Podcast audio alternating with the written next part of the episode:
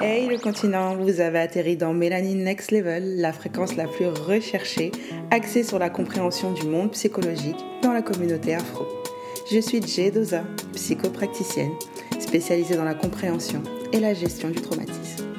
Alors vous verrez, mes épisodes sont assez atypiques. Du storytelling mélangé à de la psychologie, le tout bien saucé de musique entraînante, mais qui ont pour seul objectif de vous éclairer sur vos situations, sur vos états d'être et sur les émotions que vous vivez et qui vous empêchent encore de trouver votre émancipation psychologique.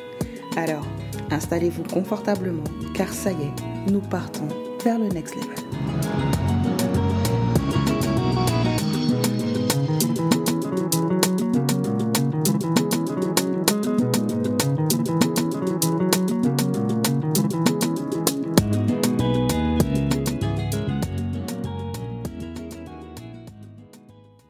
Sans valise, ici Jay, de retour sur la fréquence la plus recherchée.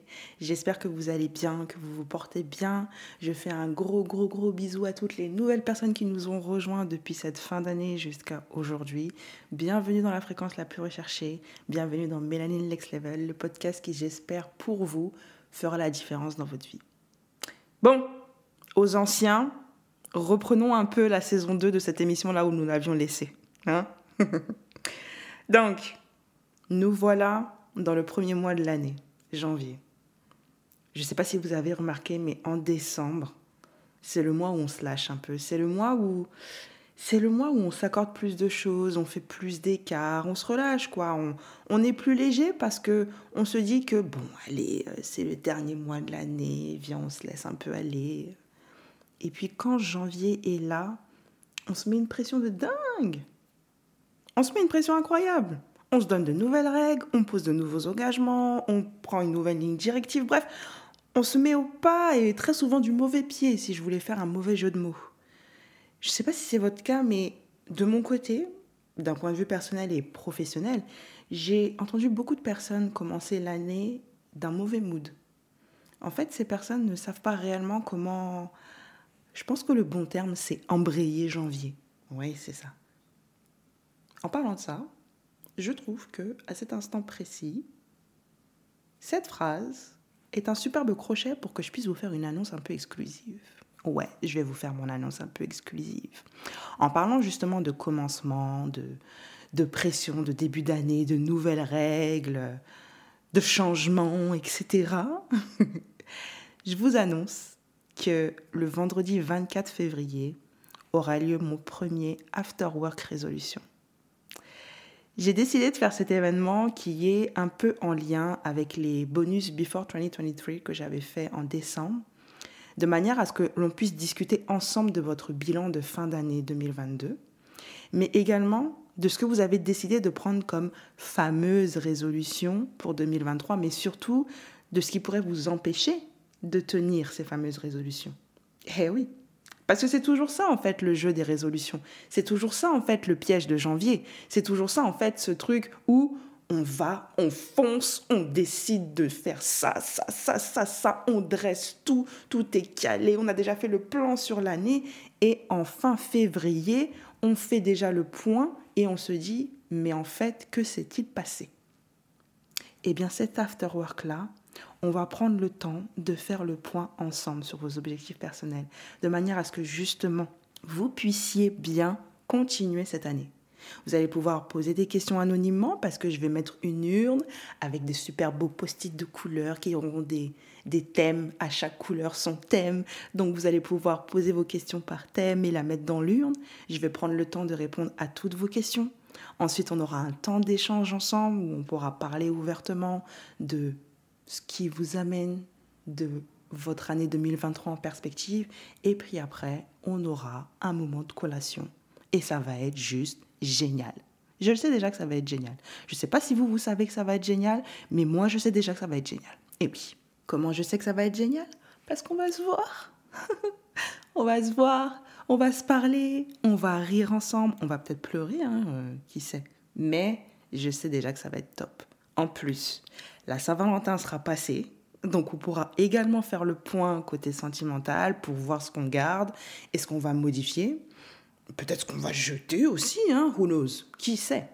Donc voilà, je ferai l'annonce euh, ce week-end sur, euh, sur Insta, mais retenez bien déjà la date du 24 février, After Work Résolution, avec une entrée à 45 euros, cocktail dînatoire à la fin, dans un lieu situé dans Paris.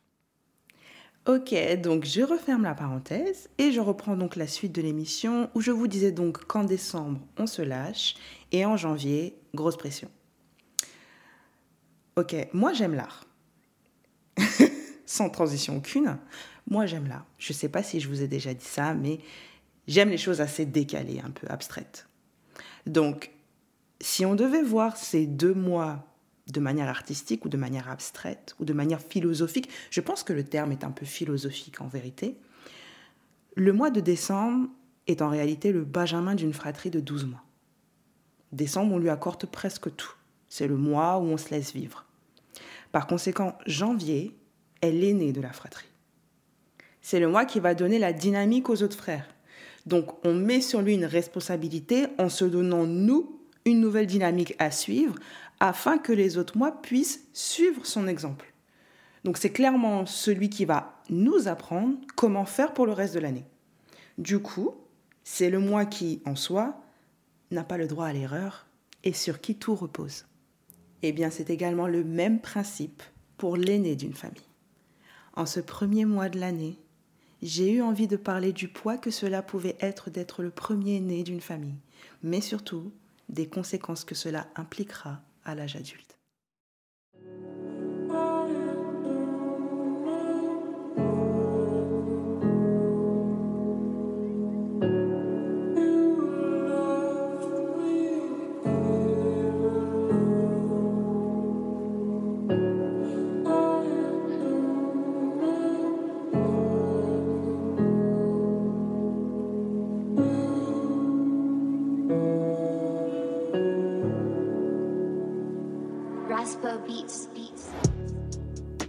Avant, être l'aîné d'une famille était vu comme un symbole. Vous étiez vu comme la seule à pouvoir être adoubée de ce titre. Seulement, ce dont on ne parle pas assez à ce jour, c'est que si vous êtes la fille aînée de votre famille, vous savez que en fait, vous êtes né adulte. Ok, comme je suis l'aîné de ma famille, je vais dire nous pour cet épisode. Donc, nous sommes nés adultes dans le sens où peu d'entre nous avons eu le luxe de connaître les joies de l'enfance. Inconsciemment, nous sommes passés du statut de fillette à jeune femme en un claquement de doigts. La vie d'une aînée adulte, c'est parfois chercher des beaux souvenirs d'enfance sans forcément y arriver et finir par conclure que, ben, on en a sûrement eu et que en réalité ils sont trop loin, donc on les a oubliés. Et puis par moments, il nous arrive des choses étranges qu'on ne comprend pas forcément comme par exemple pleurer parce que quelqu'un a été gentil avec nous. Et c'est étrange pour nous parce qu'en réalité, nous ne savons pas ce que c'est. Simplement parce que toute notre vie, nous avons l'habitude de faire les choses par nous-mêmes, pour le peu déjà que nous sachions faire pour nous. La vie d'aîné, c'est d'être en permanence opérationnel, en alerte. C'est devenir le manager d'une famille sans même avoir le choix de pouvoir refuser le job. La vie d'aîné, c'est de faire tout ce que nous pouvons pour que notre mère en fasse le moins possible, nous sommes les gardiennes de nos frères, mais aussi celles de nos parents en cas de problème.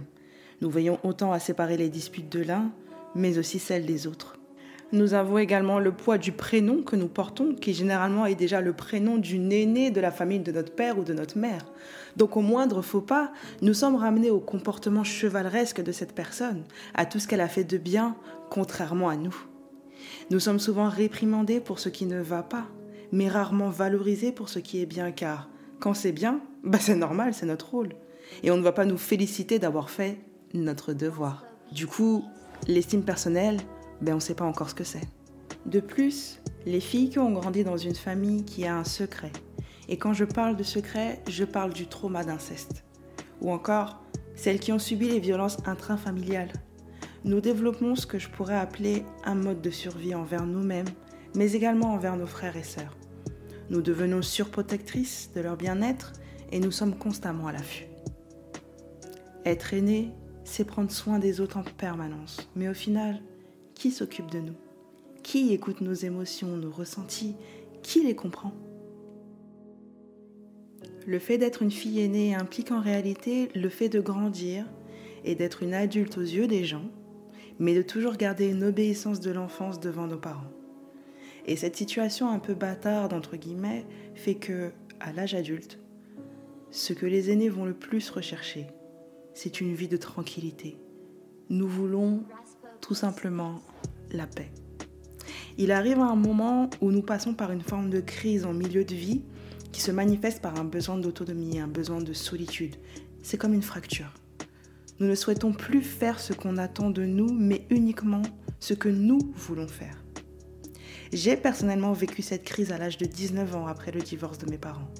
Dans ma tête, ça sonnait comme ⁇ je vous aime et je vous aimerai toujours, mais maintenant laissez-moi tranquille ⁇ À partir de ce moment-là, nous recherchons les choses simples, mais spécialement des choses qui vont nous apporter une tranquillité d'esprit, du bonheur, de l'amour.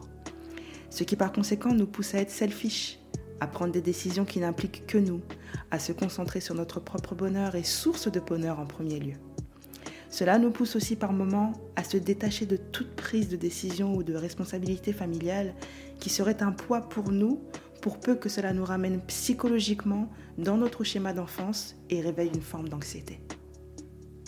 Lorsque nous avons appris à développer notre self-love, que nous apprenons au quotidien à gérer nos éventuels traumatismes, à construire notre estime et notre confiance personnelle, parce que pour certains, ce sera effectivement un travail quotidien, la première chose que nous apprenons à chérir, c'est notre solitude, notre self-place. Nous aimons être déconnectés pendant un moment des autres, du genre, nous ne devons rien au peuple et encore moins au roi. Nous commençons également à dresser des barrières de défense, nos boundaries, en fonction de ce que nous avons vécu pendant notre enfance et de ce dont nous avons manqué. Nous serons bien souvent incompris par les membres de notre famille tout simplement parce qu'ils n'ont malheureusement pas la perception de ce que nous avons vécu. Maintenant, ce que je peux dire en tant que psy à vous, aînés, c'est que il serait important d'établir une nouvelle règle de communication au sein de votre famille dans laquelle vous définissez ce qui est nécessaire pour vous, ce que vous pouvez ou non, ce que vous décidez d'accepter ou que vous n'acceptez plus, ce dont vous êtes prêt à faire ou prêt à ne plus faire.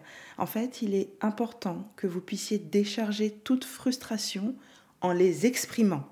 Et j'insiste sur le mot exprimer avec des mots, M-O-T-S.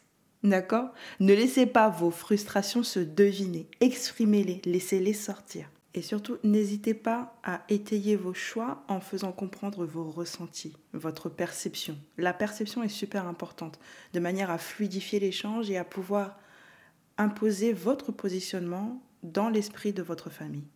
Alors, je vais être très honnête, c'est une entreprise délicate. Délicate autant pour vous de faire ce pas autant pour eux de vous écouter et de vous comprendre. Il faut savoir que chaque famille est différente. Moi, mon objectif restera toujours de vous enseigner à développer un meilleur mieux-être, mais avant tout au sein de votre propre personne. D'accord? Donc, je préconise réellement de prendre le temps de la réflexion, de la méditation, surtout de la prière, avant d'entamer ce processus.